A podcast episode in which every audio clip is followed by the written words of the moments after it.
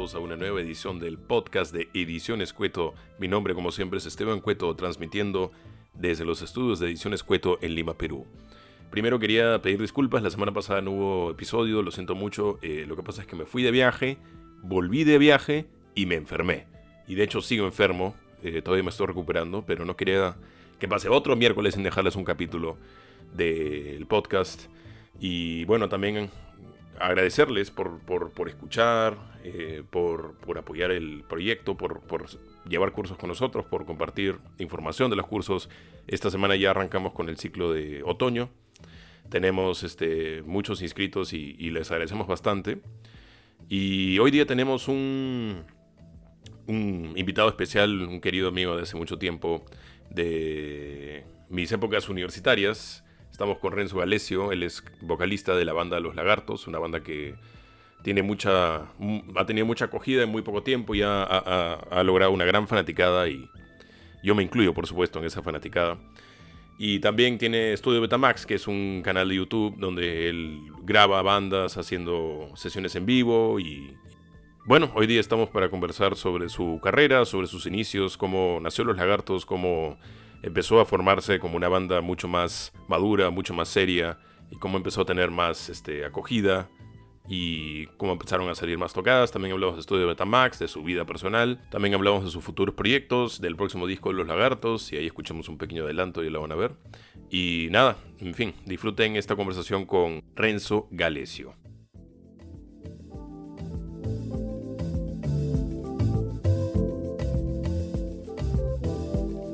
Renzo, ¿cómo estás? Amigo, ¿cómo estás? Eh, bien, bien. Yo súper bien. Hace mucho calor. Eh, bueno, bueno, aparte de eso, viviendo la pandemia como todos acá encerrados, tratando de ser productivos cuando es un poco difícil. Sí, es difícil. Pero bueno, eh, gracias por, por estar aquí con nosotros el día de hoy. Por lo menos podemos olvidarnos de ese tema una horita y conversar de, de tu vida, que es este, interesante, y tu carrera también. Eh, cuéntame un poco cómo entró la música a tu vida. O sea, desde muy chico ya eras fan de la música, qué grupos te gustaban, o más bien empezó tu afición por la música, tu verdadera afición de un poco más grande. Cuéntame un poco de eso. En verdad es bien loco que preguntes porque de, mm, o sea, mi padre y mi madre no escuchan nada de música, o sea, eh, con las justas como que podía haber estado la radio prendida, pero no es que me hablaban de, ah, este grupo es chévere, me gusta tal canción, nada. O sea, la verdad que, mm, claro, escuchaba que música de videojuegos, y nada más. Tal, vez alucina, eh, y creo que justo tiene que ver con este lanzamiento de Tony Hawk 1 más 2. Oh, eh, buenísimo. que la primera, sí, buenísimo, que la primera, las primeras canciones que escuché fueron de Tony Hawk, o sea, o sea, de verdad, que de verdad escuchaba no sabía inglés para todo esto, pero igual como que, nada, pues la, memoria fónica, supongo, ¿no? Eh, los soniditos, como que siento que lo repetía y lo repetía hasta que ya en algún momento sabía de qué estaba hablando, ¿no? Claro. Eh, y cuando, o sea, yo vi una entrevista tuya que diste a otro medio en la que hablaste mucho de Sting y cómo Sting te impulsó a tocar el, bajo cuando eras un poco mayor. Pero, ah, eh, este, ese fue tu primer, o sea, una cosa era escuchar música en los juegos de Tony Hawk y te gusta y todo, pero eh, cuando, o sea, ¿cómo empezaste a tocar música y a interesarte por, por hacer música? ¿Fue con Sting y el bajo a los 15 años o fue un poco antes? Eh, Sting, ah, creo que en verdad lo primero que escuché, o sea, ya, claro, lo primero que escuché, pero sin estar consciente de, fue lo de Tony Hawk que te estaba diciendo, ¿no? Uno y dos por ahí. Pero lo que sí escuché conscientemente y buscaba las letras y todo era Eminem, porque mm. recuerdo que salía, eh, no me acuerdo en qué año, tal vez 2005 por ahí, unos especiales, ¿no? En MTV y que salía toda la discografía de Eminem, entonces yo me quedé como, wow, ¿no? Como que, está cantando. Eh, de ahí creo que fui más por el metal, eh, con no me acuerdo, tal vez Black Sabbath, Metallica, los que eran los eh, clásicos de esa época. Y después fue que escuché Sting y que tuvo mucho que ver porque, claro, los Lagartos al principio eran una banda de tres, igual que The Police. Y sentí como un lugar seguro, ¿no? Con Sting, que era como el vocalista, que, tocaba el bajo y cantaba. Y, nada, recuerdo que iba con amigos del barrio, ¿no? A un lugar, eh, era Félix, era vocalista del grupo We All Together, una banda peruana eh, de los 60, no, 70 me parece, 80 tal vez. Y íbamos a su estudio y tocábamos, eh, mejor dicho, ellos nos enseñaban, ¿no? Yo aprendí a tocar el bajo, que era, prácticamente en ese momento era como tum, tum, tum, tum. O sea, fácil, entre comillas, porque estamos hablando de una sola nota, pero esa una sola nota tiene que estar tocada como que en el momento preciso, ¿no? Si no, el bajo como que no, no funciona, digamos. Y tiene que ser consistente también. O sea, yo he tocado bajo también un poco y, y como es, es, es, es, como el bajo y la batería puede parecer como muy repetitivo, pero es lo que mantiene la, la canción como que junta, porque si eso, un error de bajo lo, lo, notas al toque, o un error de batería lo notas al toque, pero no sabes, a veces si no escuchas música o, o no sabes mucho de música, no sabes qué cosa está mal con la canción, pero algo está mal. Y eso es un poco la, el reto que hay, ¿no? Este, bueno, ahora que hemos este, conversado un poco de los lagartos, yo sé que has conversado bastante de los, del, inicio de los lagartos y cómo ustedes se conocieron en la universidad y empezaron a tocar, pero digamos, ¿en qué momento sentiste con Raúl y con Lucía, que fue la agrupación original, en qué momento sintieron los tres que, wow, esto podría ser algo un poco más serio de que simplemente alquilar un, un estudio y tocar con mis amigos? O sea, ¿en qué momento fue ese momento de, wow, esto puede llegar bien lejos? Claro, eh, recuerdo que hubo un evento de Converse, la marca de zapatillas, que se llamaba Converse eh, Rubber Trucks. Y mm, hubieron bastantes bandas amigas eh, que estuvieron ahí, ¿no? Eh, me parece Almirante Akbar, Dan Dandero, por decir unas de siete, ¿no? Pero nosotros estuvimos en ese evento, tocamos y de ahí nos llegó un mail que decía ustedes van a, han sido seleccionados para tocar eh, en el evento principal, ¿no? Junto a Warpaint, y nosotros pensábamos, Warpaint es una banda de cuatro chicas neoyorquinas, ¿no? Y nosotros pensábamos de que seguro este mail le ha llegado a todo lo demás, ¿no? Y el mail solamente nos había llegado a nosotros, entonces estábamos como súper nerviosos, ¿no? Porque eh, de pasar de tocar en Acapop, es este lugar que está en eh, Calle Esperanza, en Miraflores, íbamos a tocar en, en Noise, en Barranco, como que, que, bueno, obviamente el lugar es gigante, bueno, no sé si es gigante, pero es bastante, hay bastante gente. Y nada, estábamos súper nerviosos. Recuerdo que bajamos del taxi y por ahí alguien gritó, ah, los lagartos, y estábamos como que, ah, la mierda. la presión ya estaba, y bajaron del taxi. Ahí. claro, sí, fue bien raro. Pero fue, de hecho, uno de los días más, más chéveres que puedo recordar. Es más, tengo ahí el, el ah. flyer, lo tengo ahí. Eh, claro, ¿cómo se dice?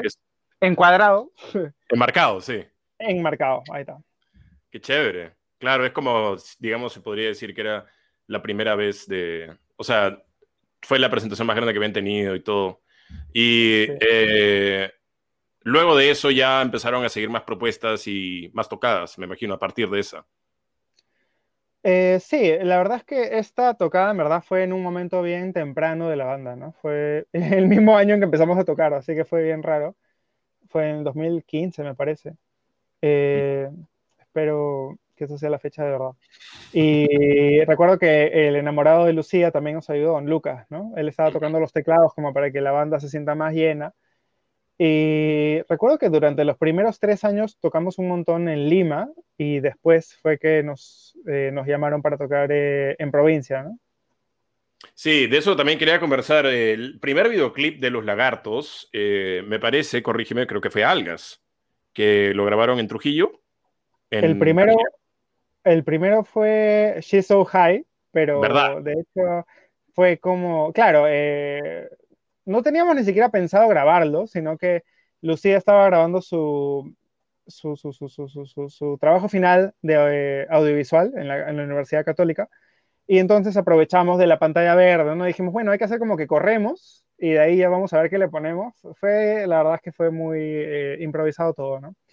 Y claro, Algas, que es la canción que hasta ahora se mantiene como la más eh, escuchada, la más pedida y todo lo demás. Nosotros fuimos a Trujillo, que fue una de las primeras ciudades, que no es Lima, que nos dijo para ir a tocar.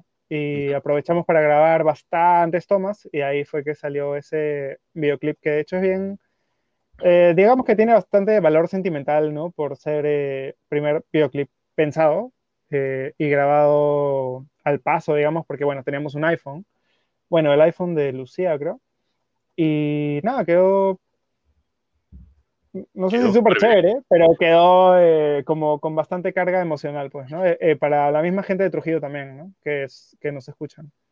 Claro, a mí me pareció muy bueno, me pareció que tenía mucho feeling, como dices, o sea, de todas maneras, creo que eso del valor sentimental de alguna forma se, se trasciende, por más que, o sea, no estamos nosotros en la banda, los escuchamos, pero los fans también creo que sentimos que era un momento especial porque, bueno, yo, tú eres mi amigo de hace años y, también conozco a Raúl y a Lucía y me pareció muy chévere que, hayan tenido la oportunidad de tocar y, de hacer el videoclip. Em, yo no sé si tú recuerdas, pero una vez estabas acá en mi casa y me dijiste, préstame una guitarra. ¿Tienes una guitarra? Préstame. Y dije, sí, yo también toco, así que toma. y te pusiste a tocar los primeros acordes y cantaste un poquito de Algas, que en esa época se llamaba Cabello Verde. Y dije, ¿qué cosa es eso? ¿Qué cosa es eso? dijiste, es una canción, tú la has escrito, wow. Y esa fue la primera vez que te escuché tocar y cantar. Y, y después eso se convirtió en algas. Y dije, wow. Me pareció súper bacán. Eh, sí, sí, sí, tienes razón. Ah, todavía existe una versión de SoundCloud de esa canción que se llama Cabello Verde. Pues, pero es que, claro, mi problema siempre ha sido ponerle título, pues, ¿no? Eh, Lucía siempre ha sido un gran, eh, aparte de una gran amiga, un gran filtro de calidad, pues, ¿no? Porque es como decía, ¿cómo se va a llamar cabello verde? O sea, y dijo algas nomás. Y que obviamente quedó mejor el nombre algas que cabello verde. Claro. Pero la, o sea, cuéntame un poco de dónde nació eh, esa canción, o sea, a partir de la letra, porque la letra es muy interesante, o sea, no es como la típica historia de amor o de rompimiento o de relación, tiene como que algunas cosas ¿no? O sea, nunca has conocido a nadie tan terco ni tan dulce que a mi lado tus tartas me sabrán amargas. Entonces, ¿de dónde nació, digamos, la idea detrás de la canción? Si puedes compartir algo de eso. Sí, sí, sí. Esa, esa línea que acabas de decir creo que es la más... Eh, no sé si la mejor de la canción, pero claro, te hace sonreír cuando la escuchas, ¿no? Porque digamos que hay cierto jugueteo con, con las palabras y con, y con la historia, ¿no? Es como a ver, yo la verdad, si te soy sincero, no soy tan creativo. O sea, no es que me voy a inventar una canción así de cero, ¿no? O sea, solamente pasó una vez con una canción del primer disco que se llama Any Day, que, o sea, si bien no, no surge de algo de mi vida, si la, digamos que la canto con todo el feeling, pero es bien ficción, digamos, ¿no? Es como imaginar que se murió, no sé, mi esposa, digamos, y lo escribo pero algas, claro, sí parte de una idea real, pues, ¿no? Eh, o sea, tampoco quiero dar nombres, ¿no? Pero, claro, no, no, no. o sea, pero de verdad era una historia, es una historia real, ¿no? O sea, de verdad me, me sentía choteado, me sentía como que, ¿es en serio que me estás diciendo que no porque vas a limpiar tu casa? ¿Es en serio que no porque vas a hacer un postre? Eh, y sí, eso es lo que daba risa, ¿no? O sea, yo recuerdo que la hice y, y la mandé y y claro, ¿no? Era como chistoso porque era muy real, muy como en tu cara, ¿no? Te estoy diciendo las cosas exactamente como son. Y supongo que eso es lo que conectó también con, con la gente, ¿no? Eh, sentir eh, esa cosa que no es tan general, sino es bien específica y que unos cuantos dicen, ¡ala! Me está pasando exactamente eso. Y, y claro, no todos pueden decir eso, pero esos poquitos que lo dicen hacen que resuene fuerte, digamos. Sí, y además, este, parecerá un poco raro lo que voy a decir, pero tiene mucho que ver también que sean peruanos, es decir, la identificación con el público peruano. Si tú escuchas Sting o escuchas, eh, no sé, Lionel Richie y todas estas baladas, Battery White, estas baladas de amor, puedes identificarte con ellas, pero están en inglés. O, por ejemplo, escuchas Ataque 77, puedes identificarte más porque está en español, pero son argentinos, entonces hay un poco más de diferencia cultural, pero creo que cuando es alguien peruano que habla de una relación eh, con ¿no? otra peruana, quizá, no sé, pero digamos, yo pienso en, o sea, yo como, como no sé, como radio escucha, iba a decir, pero como fan, eh, pienso en mi relación, porque un peruano también me está hablando de su relación. O sea, yo creo, creo que también tiene que ver eso, ¿no? Ah, sí, de hecho sí. Em, ¿Tú habías hecho canciones antes de Los Lagartos? O sea, en tu cuarto, porque no sé si viste la entrevista con Caso hace un par de semanas, pero él dijo como que yo había hecho mm, canciones en mi cuarto un montón y nunca las saqué. Y después recién empecé a tomarlo en serio y, sacar, pero tú y llegas, ¿formaron Los Lagartos sin canciones previas o ya tenías unas guardaditas? Eh, esa es, es, una buena pregunta. Eh, no, la verdad es que no me había aventurado a, hacer música. Eh, claro, si no fuera porque me junté con Raúl. No, ahí estoy mintiendo. Con Raúl hacíamos covers. La cosa es que Lucía el primer día nos dijo, no, no toquen covers. O sea, eh, no, no vamos a tocar covers. De una vamos a hacer canciones propias, ¿no? Y como toda mi influencia, pucha, estaba en inglés. Eh, de hecho, las primeras canciones estaban en inglés. Y y sí, ahí fue que surgió, pero se me abrió todo un mundo, ¿no? O sea, no, no había esa seguridad de poder hacer las cosas solo. Es más, hasta ahora, ¿no? No, no, no, no toco un acústico solo. Una vez lo hice cuando estuve en Buenos Aires y fue como, ah, fue paltazo. Porque sentía que, no sé, se me iba la voz, que no tocaba bien el acorde, ¿no? O sea, como que te gana, ¿no? Pero en ese momento veía a Raúl y a Lucía atrás mío, o bueno, a mi costado Raúl, atrás Lucía, y me sentía seguro. Y de hecho me dieron esa seguridad como para escribir y todo lo demás. Y, y creo que de ahí fue que empezó esta cosa de bajarme Ableton Live, bajarme Logic Pro, bajarme Pro Tools, eh, comprar micrófonos, comprar batería, comprar bajo, comprar guitarra, cambiar, modificar y eh, ver tutoriales de YouTube todo como que empezó por ese lado, si no, por, si no seguramente no, no, lo hubiera hecho. ¿Y de dónde viene también el, el, este, las ganas de cantar? ¿Eso también estuvo siempre previsto? O sea, que tú ibas a cantar, porque tu voz es bastante bacán, porque le, se, Gracias, amigo. le complementa mucho la música, digamos. Además es como muy emocional también. Entonces, este, no sé si tuviste esa idea o te costó entrar en ese plan, ¿cómo fue? No, de hecho sí me costó. Creo que es normal que a alguien le cueste, ¿no? Porque siempre se está comparando con otros cantantes, especialmente la voz, porque es como, no es como tocar una guitarra, ¿no? Si tú tocas bien la guitarra, te van a decir, eh, tocas bien la guitarra. Si tocas mal la guitarra, te van a decir, tocas mal la guitarra. Pero si cantas mal, es como, qué fea es tu voz. Es como, Claro. Eh, claro, es otra cosa, es más, es más tuyo, ¿no? Es más propio. Eh, y de hecho, eh, digamos que he cantado hasta, hasta el 2021, porque igual no he podido cantar en vivo. siempre ha sido sin práctica, porque, o mejor dicho, siempre ha sido sin técnica, porque mi hermano es cantante lírico de ópera y siempre lo he escuchado y por escucharlo he dicho, me llega el pincho la técnica. o sea, porque no quiero cantar. Claro, porque no quiero cantar eh, lírico, ¿no? No quiero ser como. Entonces. Pero, el gran pero ahí es que al final sucumbí a, a, mi hermano, porque mi hermano canta increíble. O sea, claro, es otro género, es lírico, es eh, música clásica. Pero al final hablé con él, le dije que me enseñara, fortalecimos vínculos de hermano y nada, me enseñó. De hecho, creo que me siento más seguro ahora a la hora de cantar porque sé lo que estoy haciendo.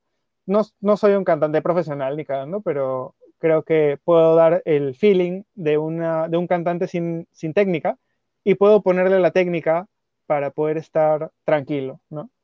Claro, claro, pero tienes también este, la confianza de poder salir en un público y, y hacer lo tuyo, que es, que es la parte más importante, ¿no? O sea, hay mucha gente que, que, que puede tener toda la técnica y la práctica y la teoría del mundo, pero no puede presentarse al final, porque los nervios o qué sé yo. Pero bueno, el, el, en tu caso no es así. Yo quería preguntarte ahora que hablaste de los micros y de las cámaras y de los amplis y todo eso, tú también, bueno, estudiaste conmigo la carrera, comunicación audiovisual, y algo que siempre me he dado cuenta es que los audiovisuales muchos son músicos. Eh, la mayoría, o sea, yo también he tocado, o sea, no, no toco muy, o sea, toco por ahí, ¿no? He tocado más en serio antes, pero ahora ya no tanto, pero igual toco. tú tocas, Casu, hace un par de semanas vino, Casu estuvo con nosotros, él toca, eh, nuestro amigo Aldo, o sea, hay un montón de... de, Casu es un locazo, ¿no? Toca todo y hace su videoclip solo y... O sea, el videoclip se, ve como alucinante. Sí, es increíble, increíble. Loco todo.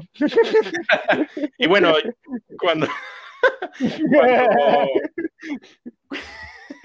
cuando estudié la maestría en cine, mi profe de edición me dijo, los editores siempre son bateros, siempre son bateristas. Todos los editores son bateristas porque ahí existe el ritmo en los dos, en la edición hay el ritmo y el concepto es el mismo en, la batería. Pero, ¿por qué crees que en general los audiovisuales eh, nos gusta tanto la música y practicamos tanto música? En verdad sí, lo he escuchado bastante. Eh, siento que he pasado entrevistas de trabajo por ese tema, ¿no? Como que te dicen, ah, eres músico entonces puede ser editor, ¿no? O sea, de hecho lo he escuchado un montón, lo he escuchado un montón, pero yo, por ejemplo, he empezado a tocar batería hace unos dos años y medio, por ahí, pero no, no dándole tan, tanto, ¿no? Pero sí, ayuda. Es como, creo que es más como leer la expectativa de la persona que te está escuchando o que te está viendo, ¿no? Tú haces como una especie, es como si tú estuvieras en el cerebro de la persona y tú dices, tú quieres que yo cambie de imagen ahorita, ¿no? Eh, o tú quieres que yo haga un redoble, tú quieres que yo haga un fill, tú quieres que yo haga eh, algo que te sorprenda, pues, ¿no? Porque obviamente todos queremos ser sorprendidos, pero em, depende mucho de cuál es el, enfoque o el propósito que le quieres dar, ¿no? Por ejemplo, si hablamos de Scorsese, al principio, te iba a dejar el plano ahí fijo para que te sientas incómodo. Entonces es como, yo ya conozco el ritmo, sé que debería cortar acá, pero no voy a cortar porque te voy a hacer sentir incómodo. Entonces es, es, una cosa como de saber manejar el ritmo, pero al mismo tiempo saber manejar el concepto que quieres transmitir. ¿no? Entonces, si te quiero hacer sentir seguro, voy a hacer el corte, pero si te quiero hacer sentir como medio raro, voy a dejarte el plano ahí un buen rato. Sí, eh, hay una palabra que se usa más mal que bien, pero es manipulación, que en audiovisual te enseñan mucho que esa palabra puede tener connotaciones positivas también, o sea, estoy manipulando la canción o la edición para lograr cierto efecto, ¿no? De todas maneras. Em, ahora que ha pasado el 2020, Los Lagartos sacó un nuevo disco, Luna, Lago, Abrigo. Y tienen dos nuevos miembros. Eh, ¿Eso fue el primer disco que hicieron con los nuevos miembros? Para empezar, el disco lo hicieron el 2019, o cómo fue en cuarentena.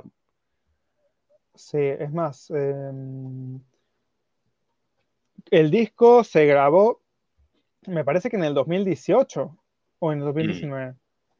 yo no me acuerdo.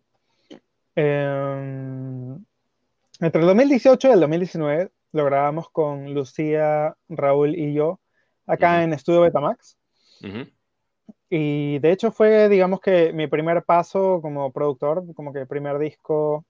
Y lo único que te puedo decir es la práctica hace al maestro, en el sentido de que yo no estoy para nada conforme con, con ese disco, eh, pero al mismo tiempo es, o sea, creo que sería peor hacer tu obra maestra apenas comienzas y después que todo lo demás sea comparado con eso, ¿no?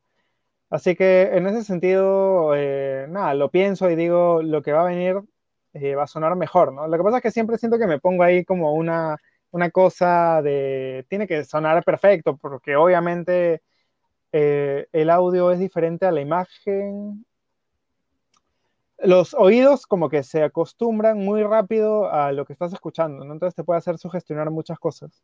Eh, creo que igual pasa con un colorista, ¿no? Eh, esto de que tiene que mirar negro para poder resetear sus ojos. Sí, es una cosa muy parecida. uno puede perder muy rápido la perspectiva de lo que está haciendo y cree que algo suena mejor que, que lo que estaba haciendo hace un rato, ¿no? Entonces, Sí, básicamente lo que, a lo que voy con esto es práctica para lo que sea que estés haciendo, porque es muy probable que lo primero que hagas suene a caca, o, o, sea, tu película, lo que sea. Mejor que empieces y que te salgas el pincho, ¿ya? Mejor, porque quieres hacer una obra maestra a la primera, porque de ahí es como For Coppola, ¿no? O sea, mm. eh, todos recuerdan El Padrino, pero ahí, ¿quién recuerda lo que hizo después? Bueno, Apocalypse Now, pero sí, o sea, esas dos, o sea, la trilogía El Padrino y Apocalypse Now, y después es como, eh, sí, e, es, es, como la maldición más grande que al, al, al, comienzo parece la mejor huevada del mundo, es como que hice esta gran peli, esta gran disco, esta gran canción, y, y después no puedo, la presión es tal que no puedo, no, no, no puedo eh, llegar a esas expectativas que tiene la gente para mí. Exactamente. Pero, eh, cuando entraron estos dos nuevos miembros, o sea, aparte de una guitarra más y una batería eh, distinta, ¿qué crees que le ha aportado un nuevo sonido a la banda? Eh, sí, más que nada, claro, yo te hablé de lo otro hace un rato porque el disco, el LP Luna Laborigo, claro, se grabó con tres miembros, ¿no? Pero ahora que hemos estado haciendo, bueno, por el tema de la pandemia no nos hemos podido juntar mucho, pero eh, hemos estado haciendo estas versiones de nuestras canciones, eh, cada uno desde su casa. Cada uno está aportando con nuevo, nuevas texturas sonoras, eh, momentos que tal vez antes no se habían podido hacer, porque no creo que Raúl esté acá escuchando, pero, pero amigos, ¿estás escuchando? amigos, ¿estás escuchando? Puta, tienes que meterle más ganas. En el sentido de que. es que lo que pasa es que acá entra. Eh, o sea, él ya lo sabe, le he hecho un millón de veces. Él eh, toca con mucha influencia del rock argentino, mucha influencia del rock eh, inglés de los ochentas, entre The Smiths, Orange Juice, bandas como las ligas menores ahora de Argentina, uh -huh. o. Ay, ¿Cómo se llamaba estos? Vámonos de viaje. Me olvidé el nombre. bueno, ya, bandas argentinas. Yeah. Él toca muchos arpegios, o sea, no toca mal, pero la cosa es que obviamente siempre falta ese, ese poquito más de teoría musical que hace que puedas explayarte más, pues, ¿no? Claro. A Fresquito, que es el nuevo, bueno, segunda guitarra, uh -huh. lo conocí en mi trabajo, en RPP, y de hecho, nada, congeniamos mucho y un día, no sé si parecía broma o no, pero le dije como para que sea parte de la banda y, y ya y él le aporta ese sonido más eh, pensado, pues, ¿no? Eh, en el sentido de que él sabe lo que es un acorde disminuido, un acorde de séptima, un acorde de novena, un acorde eh, con segunda invertida, con tercera invertida y bla, bla, bla. Y Sayuri apareció en el momento preciso porque justo Lucía se iba a Europa, donde está ahora, uh -huh. y que tiene una nueva banda que se llama Reverberation Club, Reverberation Club. Baja. Eso, un paréntesis. Y Sayuri eh, fue eleg elegida, entre comillas. O sea, digamos que la primera persona que nos dijo fue la misma Lucía, ¿no? Que dijo, Sayuri toca súper chévere, deberían pasar a la voz. Hablé con ella por Instagram, creo. Y nada, y quedamos. Y bueno, quedamos para un ensayo, ¿no? Porque siempre es bueno una especie de casting, pues, ¿no? No vaya a ser que no funcione y te quedes. Claro, ya firmaste un contrato claro. y es como, ah, no eres buena. Exacto. No, ella es ella es súper buena y toca bastantes, eh, bueno, no, no con, o sea, toca con bastantes bandas y bastantes artistas y, y tiene eh, mucha variedad musical en su cabeza, pues, ¿no? Entonces, eh, nada, recuerdo que empezamos a ensayar y sentimos como poco a poco, porque obviamente la primera no va, no va a cuajar, que poco a poco iba cuajando y pudimos tener un sonido como más eh, lleno, ¿no? Eh, y...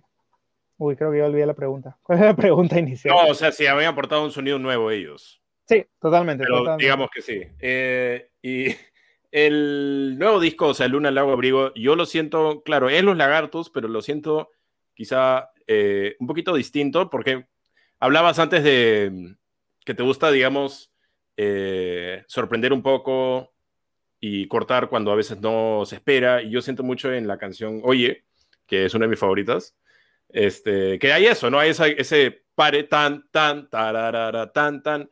Eh, todas esas cosas, ¿dirías que el sonido de los lagartos ha evolucionado con el segundo disco? Con el segundo LP. Sí, sí, totalmente. ¿eh?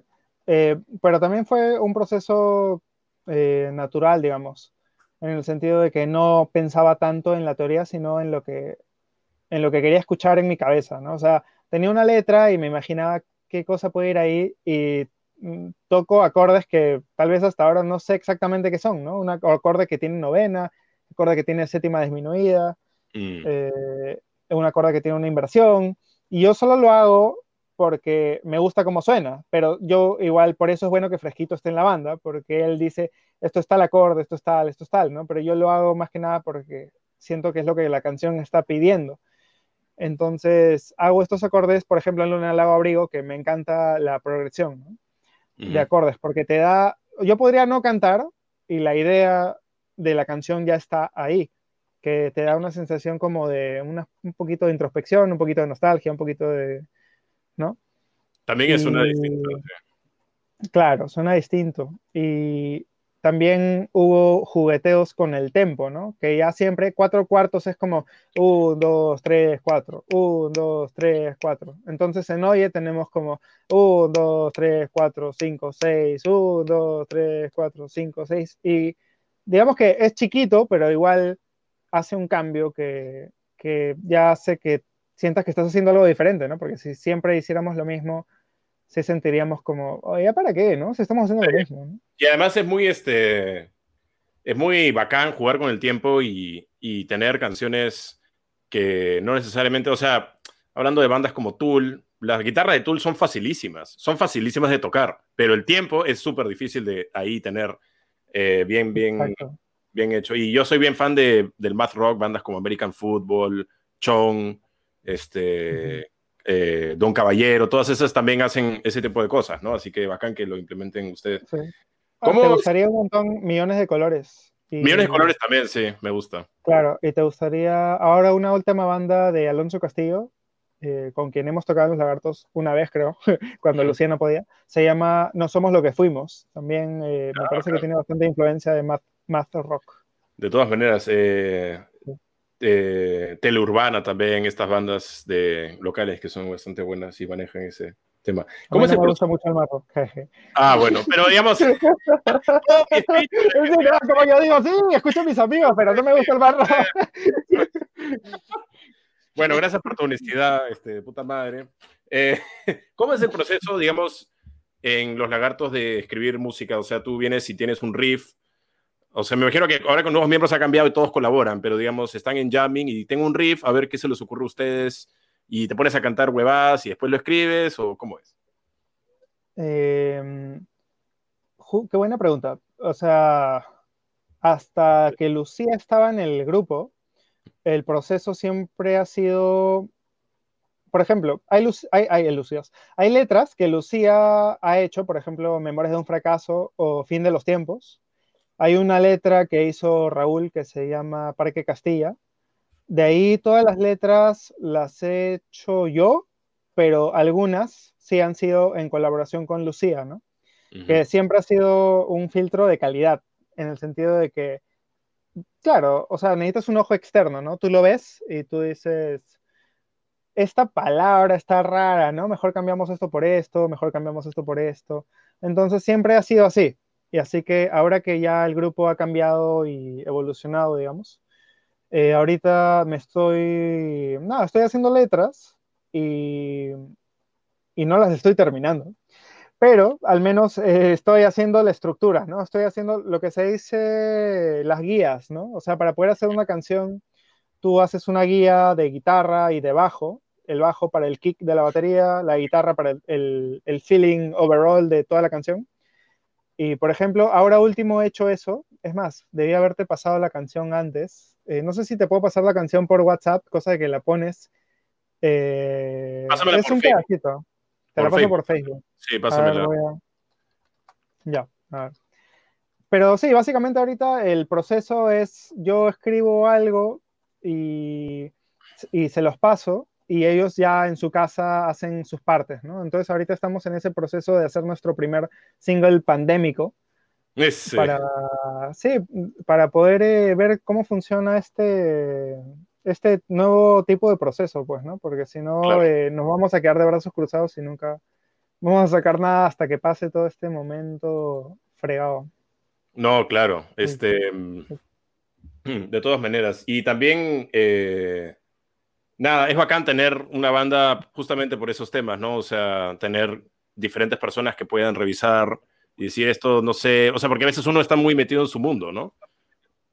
Entonces tienes como gente que te puede decir, bueno, esto viéndolo desde fuera eh, se, se, entiende así o se escucha así. Entonces es bacán que puedas tener eso.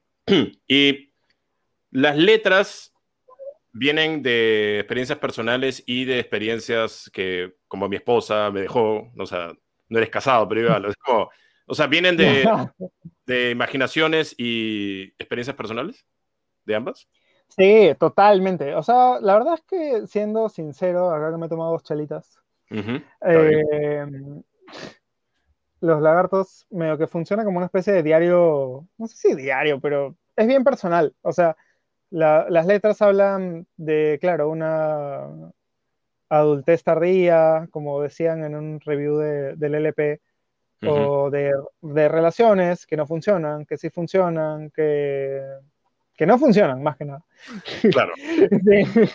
Y claro, sí, la verdad es que todo es muy moderno, en el sentido de que las nuevas canciones tratan sobre lo que pasa ahora, ¿no? Que creo que ya está pasando en Japón, que es como que la gente no quiere eh, relacionarse entre sí y que todo tiene mucho que ver con la tecnología, ¿no?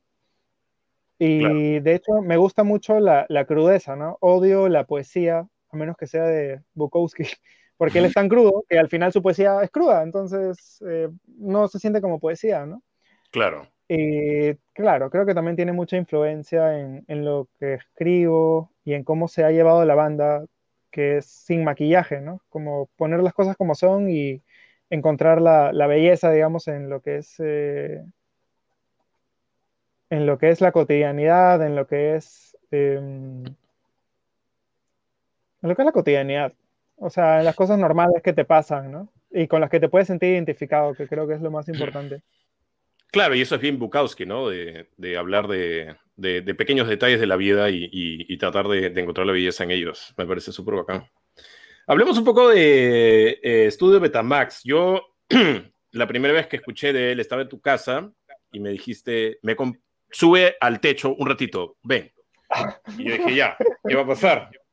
Y llegamos al techo y me dijiste, me mostraste una batería electrónica, el digital, ¿cómo se llama eso? Electrónica.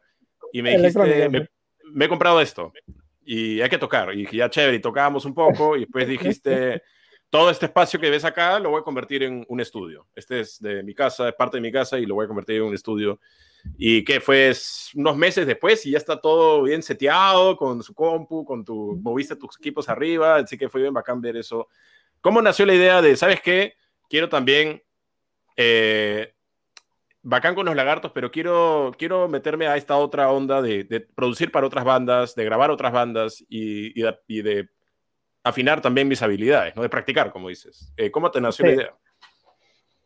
En verdad es bien extraño, no recuerdo la, cronología, pero en el 2017 fui a Buenos Aires para aprender eh, producción musical, en un curso intensivo en la escuela Texon, de dos meses y medio más o menos. Y volví y le pasé la voz, como ya tenía, digamos, a los contactos de las bandas amigas, eh, era como que, oye, ¿quieres tocar acá? Y, o sea, como para hacer una sesión en vivo, porque como ya tengo este background de, eh, de comunicador audiovisual, ya tenía más o menos eh, pensado las tomas que se iba a hacer en el lugar tan pequeño. Entonces puse los micrófonos, no, hice un presupuesto de qué micrófonos los más baratos y, los más como funcionales que podía tener. igual con, con, con, con la interfase, ¿no? Porque una batería tiene muchas partes, entonces necesitas una interfase que tenga bastantes preamplificadores para tantos micrófonos un preamplificador extra que vaya por eh, conectividad ADAT, ADAT, para tener más micrófonos todavía. Y al final tengo como 16 inputs de micrófonos para poder eh, tener eh, control, digamos, ¿no? Sobre el sonido de la batería y todo lo demás. Lo que no tenía era para antes. Para antes, para que no tengan esos micrófonos de mierda. Como que cógelo con la mano, nomás ten cuidado, no se te caiga. Sí, o sea, no lo pensé muy bien, todo fue muy como plum, plum, plum, plum, pero, o sea, igual eh, de que se grabó, se grabó, la prueba está en YouTube ahí con eh, bastantes bandas, la banda más Eh, la banda que tuvo más views hasta ahora es Suerte Campeón, que de hecho también con todo este discurso entre emo, chivolo, medio suicida y... No, no estoy diciendo nada, solo estoy diciendo lo que ellos, cómo se vendían. Ahora ya no, pero claro, eran unos chivolos, no sé, 20... Bueno, no me acuerdo. Habrán tenido 21, 22 en ese momento, pero claro, se vendían así. Es la banda que más views tiene, ¿no? que de hecho ayudó bastante a que Estudio Betamax sea un poco más eh, conocido, ¿no? Pero sí, han pasado como siete, ocho bandas artistas, ¿no? Podría ser más, pero tengo un trabajo fijo que hace que sea un poco más complicado hacer toda esa cuestión. Claro. Y un hijo también. Este, bueno, pero el, o sea, Estudio Betamax se dedica a grabar la, o sea, sesiones, pero no discos, o también se dedica a grabar discos para bandas. Claro, eh, el tema de discos en verdad es un poco más complicado por, en el sentido del tiempo, ¿no? Porque, claro, es como un estudio en un departamento eh, y hay límites de tiempo, ¿no? Entonces, entre tu límite, digamos, 9 de la noche y tu límite de horario de oficina, es mm. como se hace más complicado poder eh, darle todo el tiempo, pues, ¿no? Porque al final es como un rodaje, ¿no? O sea, tú no vas a empezar un rodaje a las 9 de la noche, a menos que sea toda la madrugada. Claro. Eh, entonces, eh, sí, pues esa primera toma es que uno quiere que sea a las 7 de la mañana o menos, Mm. se hace más complicado porque a la noche es como, bueno, entre que ya estoy cansado, entre que ya no puedo hacer bulla, se hace fregado. Claro, pero digamos, si te, es algo que te gustaría en el futuro hacer más, o sea, grabar más discos con más bandas y producir más. Sí, sí, totalmente. Ahorita eh, algo que hemos hecho ha sido eh, grabar el, la edición del Lima Pop Fest 2021. Eh, acá. Y de hecho, claro, yo me estoy ocupando del sonido. Va a salir el día de mañana a las 6 de la noche. 6, 8. Ay, una primicia para eso Ajá. sí, mañana es, el gran día. Y de hecho, nada, o sea, estoy súper emocionado, súper eh, orgulloso de que haya sido acá, ¿no? Y que hayan pasado la voz por el fruto del esfuerzo que ha sido grabar las sesiones de Tamax, ¿no? que de hecho han sido siempre amor al arte, amor a, difundir, bueno, diría difundir bandas, pero en verdad son bandas amigas, o sea, hay bar ahí, pero o sea, no, voy a, no voy a decirle a alguien que no conozco como que, oye, ven acá. O sea, podría, pero es, todo un trámite también llegar hasta acá, ¿no? Tienes que conocer a mi familia antes de llegar acá. claro, claro. eh, Pucha, qué, interesante todo esto. ¿Sientes que lo que haces con eh, Studio Betamax, o sea, ver a otras bandas tocar y estar con otras bandas grabando eh, videos, ¿sientes que te alimenta también para los lagartos? Eh, proyectos que tienes canciones o discos o riffs, ¿no? O sea, no estoy diciendo, este riff está bueno, pues lo voy a llevar para mi canción, pero digamos, cómo las bandas se trabajan, cómo se comportan entre sí, o la dinámica, o, cómo se comunican, algo de ahí lo, recoges y lo incorporas? O sea, de verdad es bien chévere poder ver, eh, o sea, al principio no me daba cuenta de eso, pero ahora, claro, vienen bandas, se ven eh, la, la relación que tienen entre ellos, se ve como la relación musical en el sentido de ah, él está tocando el bajo solamente cuando toca el bombo, ¿no? El baterista, o mm. la guitarra está haciendo esto y la otra guitarra está haciendo esto. O sea, creo, creo que nunca eh, agarro esas cosas como de las otras bandas para los lagartos, pero sí noto como esas diferencias de, de, lo que hace que una banda sea una banda, o sea, tal banda, ¿no? No, no sé cómo explicarlo, siento que está muy general pero... No, o sea, digamos que recoges este, pequeños detalles de otras bandas que, que quizá no sean como muy reconocibles, que es tipo Da Police, así. Esto es bien riff Da Police, o bien riff, no sé, este, The Strokes o The Smiths, ¿no? O sea, digamos, mm. eh, ¿recoges consejos más generales o algo así?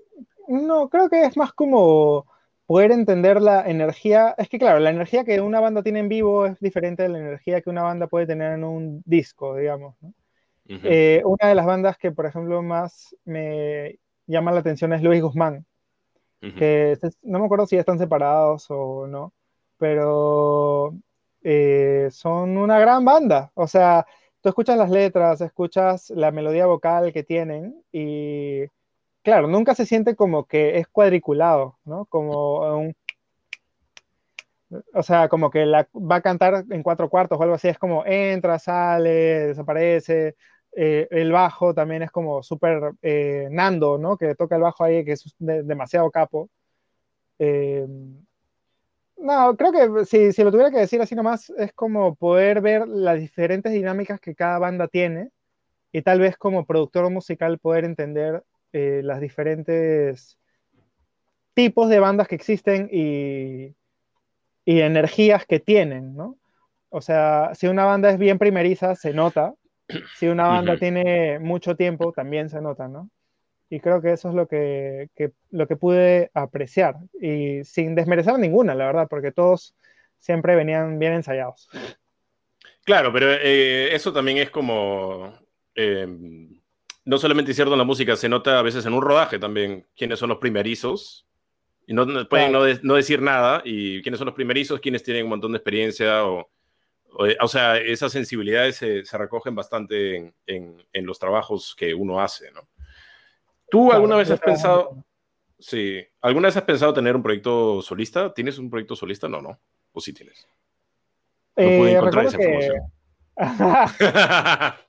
Ni la encuentres, porque te vas a encontrar. No, o sea, de hecho, después del primer disco de Los Lagartos, el EP, yo recuerdo que creé un SoundCloud, que todavía sigue ahí, que se llama Betamax. Por Betamax el estudio dije, bueno, ya me llamaré Betamax, ¿no? Si el estudio se llama Betamax.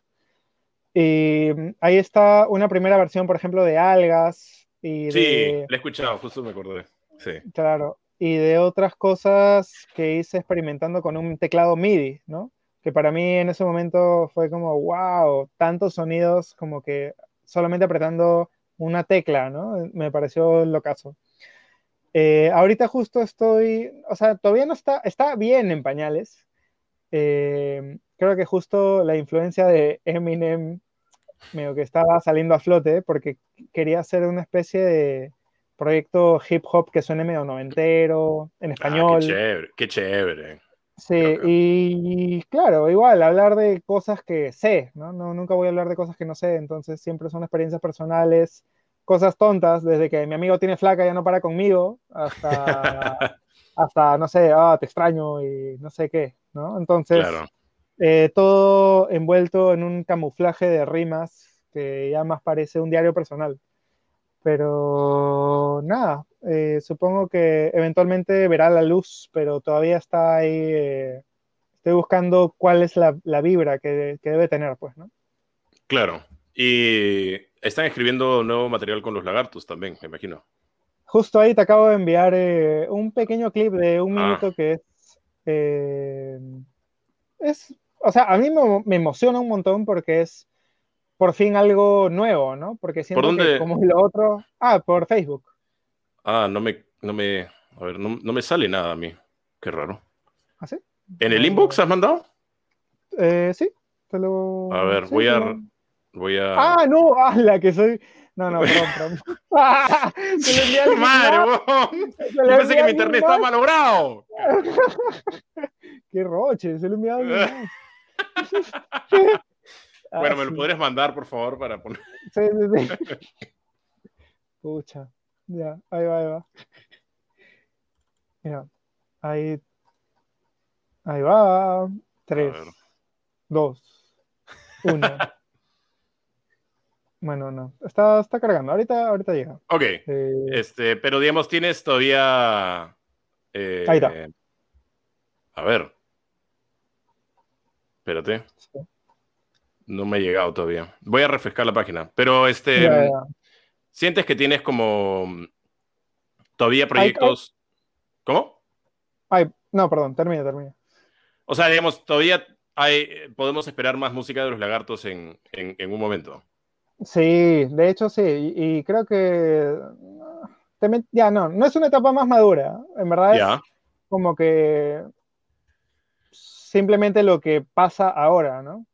O sea, antes era lo que pasaba hace unos dos años, ahora es lo que pasa ahora y siento que igual va a hacer que la gente se identifique porque los temas son como bien, por ejemplo, no sé, eh, esto del el amor en, en, redes sociales, ¿no? Como que, ¿qué significa esto? Si respondes mucho, eres como que, ¿cómo se dice esto? Desesperado. Si respondes poco, es como, como al pinchista y al pincho. Claro. Eh, creo que igual los temas siempre van eh, de la mano con el temas entre amorosos, entre, entre coyunturales, pero nunca desde el punto de vista antisistema, ¿no? Es más como introspecciones personales, ¿no?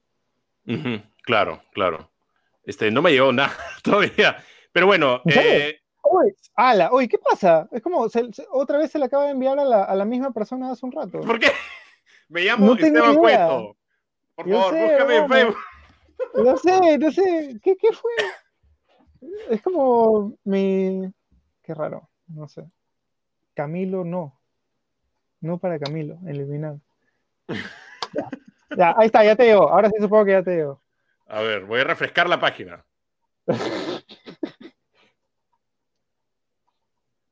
A ver, dame un segundo. Ahí va. Internet peruano, pues. Ah, ahora sí. No sé si está bien poder decir adiós tan fácilmente. Me hace sentir un robot.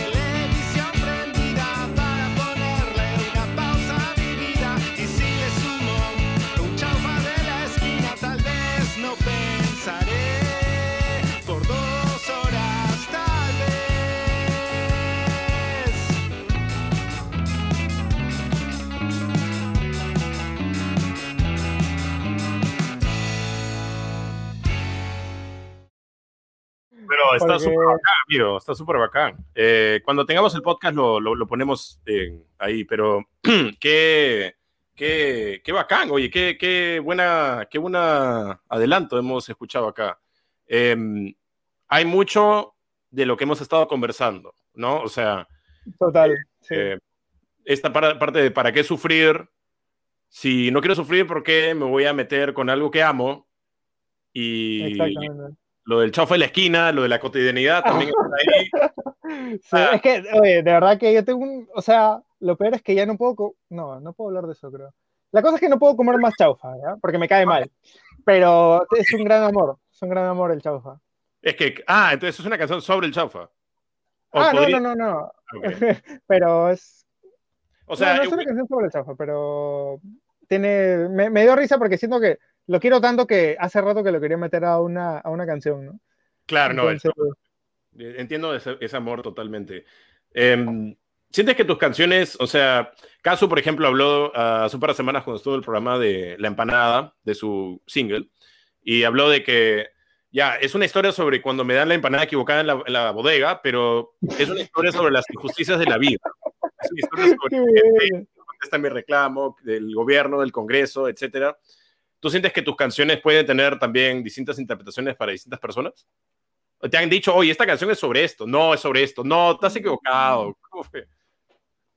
Eh, mm, es una buena pregunta. Creo que por, por, el hecho de que las letras son bien explícitas, tal vez no hay tanto espacio para, el, para el, la interpretación, digamos, pero sí me parece que he visto en comentarios de, de, YouTube como que esta letra justo me representa porque bla, bla, bla, bla, bla, ¿no? Y claro, o sea, eh, creo que yo ya estoy cumpliendo ahí con producir un mensaje mío, ¿no? Y si las personas lo interpretan de otra manera, eh, sirve, o sea, o si lo tienen como mi mismo mensaje, ¿no? Aunque eso sería tal vez un poco ya muy preciso, ¿no? Pero igual siempre mi enfoque ha sido que sea lo más preciso posible. O sea, sin mucho adorno, mucho maquillaje, no quiero hablar en eh, general, no quiero decir como ah, el humo, eh, no sé, me está envolviendo y, y ahora, no sé, el alba, que cae la noche. Sí. sí, o sea, son huevadas, son huevadas. Yo quiero hablar de algo puntual, ¿no? Y si alguien está como... Si alguien se identifica con eso, chévere, y si alguien le ve otra cosa, bacán también, ¿no? Claro, la, palabra ahí es como puntual, pero a la vez universal, porque como dices, ¿no? Eh, relación de, o sea, esta algas que resuena con tanta gente, la letra ahí, este, sería distinto si, por ejemplo, hicieras una canción sobre la vez que fuiste de safari por el África, cosa que mucha gente, o sea, yo no lo he hecho, entonces, pero digamos, en ese caso tendría que buscar, pucha, cuando fui al olivar y vi una ardilla y no sé, o sea, tendría que buscar un, este, equivalente para, o puede ser el safari por el África con, con mi amorcito, ya el amor o qué sé yo, ¿no?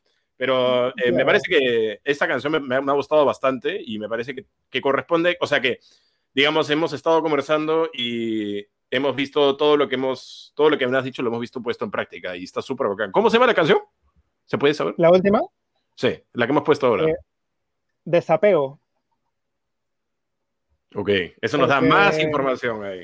Eh, sí, por eso está, está, bien puesta, pues, porque em, creo que ha habido este, mm, creo que a, raíz de la pandemia, a raíz de todo lo que está pasando, eh, yo al menos me siento bien ah, desapegado de muchas cosas, ¿no? O sea, creo que ah, ya ni quiero jugar eh, videojuegos.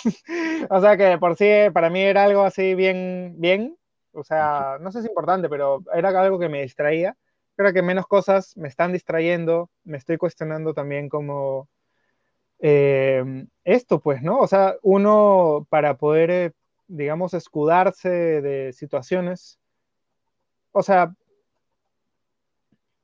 ¿qué estaría mejor, no? O sea, no sentir absolutamente nada. Por ejemplo, por ejemplo, tú, Esteban, terminas con alguien. ¿Qué te gustaría? ¿Sufrir asquerosamente o te gustaría no sentir nada y no sufrir? Ah, sufrir asquerosamente, porque así se, cura la herida, pues, ¿no? Así, yo eso, personalmente, ¿no? Es como Butters, que en un momento dice, pues, ¿no? Como, oh, a mí me gustaría. No, como que. es como, igualita la voz. Es como, no, amigo, yo sé que está bien sufrir. Es como, me hace sentir humano. Ya, pues. Eh, sí, supongo que estoy pasando ahí una etapa medio robótica, pues, ¿no? Como eh, la pandemia ha hecho estragos ahí, como tratando de sentir una cosa a la vez, ¿no? Entonces, eh, supongo que eso es, de eso trata. Claro, y han grabado esto cada uno en su casa y mandaron sus tracks y tú los armaste o cómo fue? esta, esta maqueta es hecha acá, o sea, por eso la batería no suena tan, tan pulida, ¿no? Estoy tocando ahí yo la batería, me alucinada, como que lo que creo que como debería ser. Yo se lo he pasado a Sayuri, eh, le he dicho, no lo veas como una guía, o sea, esta es mi alucinada. Yo lo único que te quiero pedir es que cuando suene el bajo, toques el bombo. Es lo único que le he dicho. Así que cada uno de los lagartos va a hacer su parte. Raúl no, creo, porque... Tiene que meterle más gatos. sí. Segundo. Bueno, Renzo, esto estaba muy interesante. Quisiera, antes de, antes de terminar el día de hoy, quisiera que me digas... Em, lo que siempre le pregunto a los invitados al final, ¿no? La última pregunta siempre es, ¿qué consejo le darías a alguien que está pasando por lo mismo que tú? Es decir, ¿qué consejo le darías a, gente que, dos, tres amigos de la universidad que, quieren tocar y quieren tener una banda? ¿Qué consejo le darías para empezar? El mejor consejo es que lo hagan. O sea, siempre hay miedo, hasta yo tengo miedo como, como productor musical, tengo más miedo que como artista. Como artista me da el pincho porque es como lo puedo hacer, ¿no? Y es lo que siento y ya. Pero como productor musical uno, eh, si algo no te suena bien, no te suena bien, ¿no? Es como, supongo que es como una película, ¿no? Eh, si no te gusta, puede ser tan, puedes irte del cine, ¿no? Te paras, te vas. eh, supongo que igual lo mejor es hacer, ¿no? Equivocarte. Porque si es lo primero que estás haciendo, es como nadie está poniendo expectativas en ti, como que hazlo y equivócate. O sea, la cosa es hacerlo, ¿no? Porque si no te sientas a escribir tus páginas, ¿no? Eh, la hoja en blanco ahí que da un culo de miedo. Eh, la cosa es hacerlo, ¿no? Y lo, que sea que te salga, eh, ya es una prueba de, tu esfuerzo, digamos, pues, ¿no? Es como, en ese o sea, no quiero ir un poco en floro, ¿ya? Pero de hecho los japoneses siento que la tienen súper clara, ¿no? En ese sentido. Ellos dicen como, no, o sea, los que hacen sushi dicen, no mires el pescado, mira el arroz. O sea, empieza por el arroz y cuando lo sepas hacer bien, ya vas al pescado. Entonces, anda de a poco, haz lo que tengas que hacer, no te pongas muchas expectativas, termina lo que tienes que hacer y ya. Claro. No, de todas maneras, sí. Hablando de eso de equivocarse, qué, qué importante es. Hoy día escuché una gran frase que es, eh, no se cometen errores, se cometen ajustes. O sea, los errores al final se aprende y se ajusta y sabes que por más que hayas pasado un roche tremendo con un error en, el trabajo, por ejemplo, sabes que el ajuste es que ya sabes que no lo cometerás de nuevo o no es tan probable que lo cometas de nuevo. Así que lo importante es, eh, como dices, empezar y equivocarte, ¿no? Eso es lo más básico. Sí, sí, la memoria, o sea, si tienes mala memoria, a lo mejor supongo que es eh, anotarlo, pues, ¿no? La notas porque, claro, otra vez vas a grabar tal cosa en un solo plano, que no vas a tener el plano del otro costado, no seas loco. Claro, claro. O sea, empezar... ¿Otra vez vas a votar por, por Keiko? No seas loco. claro, bueno, no, no, o sea, sí es verdad. Empezar, claro, empezar, equivocarte y anotar. Esa me gusta, me gusta esa triada de, de consejos, Renzo. O sea, si uno tiene mala memoria, pucha, tiene que anotar. Pues yo tengo mala memoria, ¿ya? Pero trato de acordarme no sé, pues, ¿no? Nada. Anota lo que ibas a decir para que no te olvides. bueno, Renzo, ha estado genial conversar contigo. Te agradezco muchísimo el, tiempo y la buena onda y el cariño. Eh, y nada, esperamos, como siempre, al final de todas estas entrevistas digo lo mismo. Esperamos que cuando acabe el COVID tengamos más lagartos por mucho tiempo más. Así que nada, te agradezco mucho.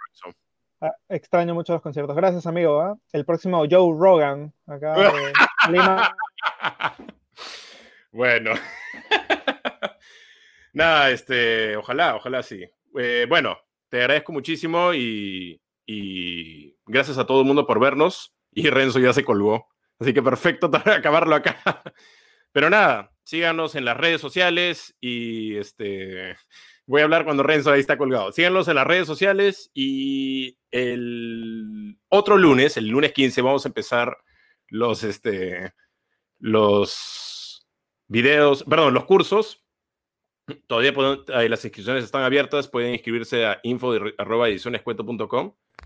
Ah, ahí estás. Amigo, se apagó mi celular, perdóname, discúlpame. Qué poco profesional. Eh, bueno. No, es que estaba hablando y, no, me podía concentrar porque estaba ahí tu cara congelada y me daba mucha risa, pero... en fin, nada, estaba haciendo el cherry, ¿no? Eh, métanse en los cursos y nada, mándenos un correo a info.edicionescueto.com. Pueden escuchar los lagartos en Spotify, Estudio Betamax está en YouTube, también suscríbase al canal y escuchen muy buena música hecha aquí en Perú. Eso es lo más importante. Gracias, Renzo. Muy buenas noches. Gracias, amigo. Buenas noches. Bien, esa fue mi entrevista con Renzo Galesio. Qué bacán ha estado conocer un poco de su vida y de su obra. Yo sé que tuvimos ahí unos problemas técnicos, disculpen, pero, pero ha estado súper bacán. Lo que me parece súper interesante de, la música de Renzo es, es, justamente como hablábamos, ¿no? De que es identificable para los peruanos, de que es cotidiana, de que pueden, podemos nosotros, este, a través de las cosas que vivimos acá, a través de las cosas que, por las que pasamos en nuestras vidas personales o en nuestras vidas públicas, si vemos a alguien cantando sobre eso, automáticamente nos identificamos, ¿no? Yo creo que Renzo logra eso súper, súper bien. Así que muchas gracias por, por, por el tiempo, Renzo, y muchas gracias a todos por vernos y escucharnos. Será hasta una nueva edición del podcast de Ediciones Cueto. Mi nombre es Esteban Cueto y yo me voy de acá. Que tengas una excelente semana y te deseo lo mejor. Tchau!